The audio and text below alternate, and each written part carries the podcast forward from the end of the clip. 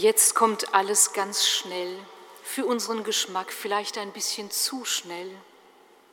Heute die Feier des letzten Abendmahls Jesu, dann seine Passion und sein Kreuzestod, dann die Grabesstille und schließlich die Freude der Osternacht.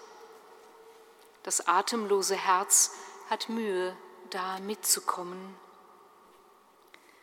Doch jetzt, zur Mittagszeit des Gründonnerstags, wird es plötzlich langsamer.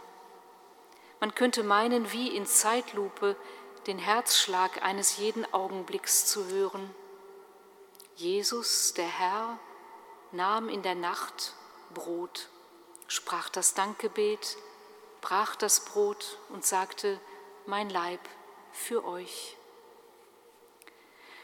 Und da sind wir nun auch an diesem Gründonnerstag vielleicht übersatt von den vielen Nachrichten, die ständig über uns hereinbrechen, was wieder irgendwo eingebrochen oder zerbrochen oder zusammengebrochen ist.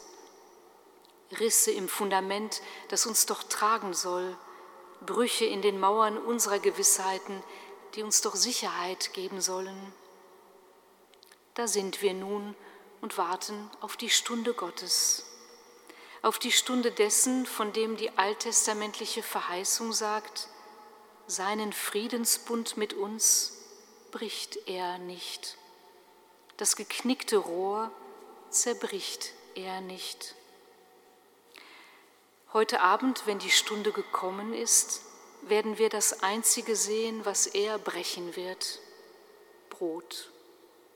Und das gibt er hin und teilt es aus, unterschiedslos, so wie sein ganzes Leben, das von anderen, ja, gebrochen wird, aber dass ihm trotzdem keiner nimmt, keiner wegreißt, dass er vielmehr liebend und frei in unsere manchmal auch so gebrochenen Biografien hineingibt, in unsere ausgestreckten Hände und glaubenden Herzen legt, am Abend seiner Passion, am Abend seiner großen Leidenschaft für uns alle.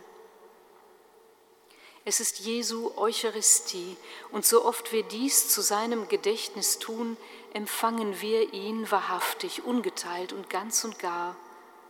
Und doch liegt in unseren Herzen, in unseren Händen ein Fragment, Zeichen seines verwundeten, gebrochenen Leibes, Zeichen, dass all diese Fragmente erst zusammen das Ganze abbilden, dass wir nur gemeinsam in ihm zum Leib Christi werden, dass wir auf die anderen angewiesen und verwiesen sind in unserer Suche nach Gott, dass ich die Wahrheit des anderen brauche, weil ich allein sie nicht besitze.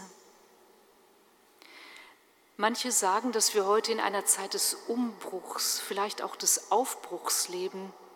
Was trägt? Woran sollen wir uns festhalten? Von den ersten Christen heißt es, dass sie festhielten an der Lehre der Apostel und an der Gemeinschaft, an den Gebeten und am Brechen des Brotes. Darin können wir uns festmachen, daran können wir uns halten, sonst wäre der Weg wahrscheinlich zu weit für uns. Dieser Gründonnerstag aber ist Gottes Zeit. Er bricht uns das Brot in seiner alles verwandelnden Kraft und er sagt zu uns, siehe, nun mache ich etwas Neues. Schon bricht es hervor. Merkt ihr es nicht?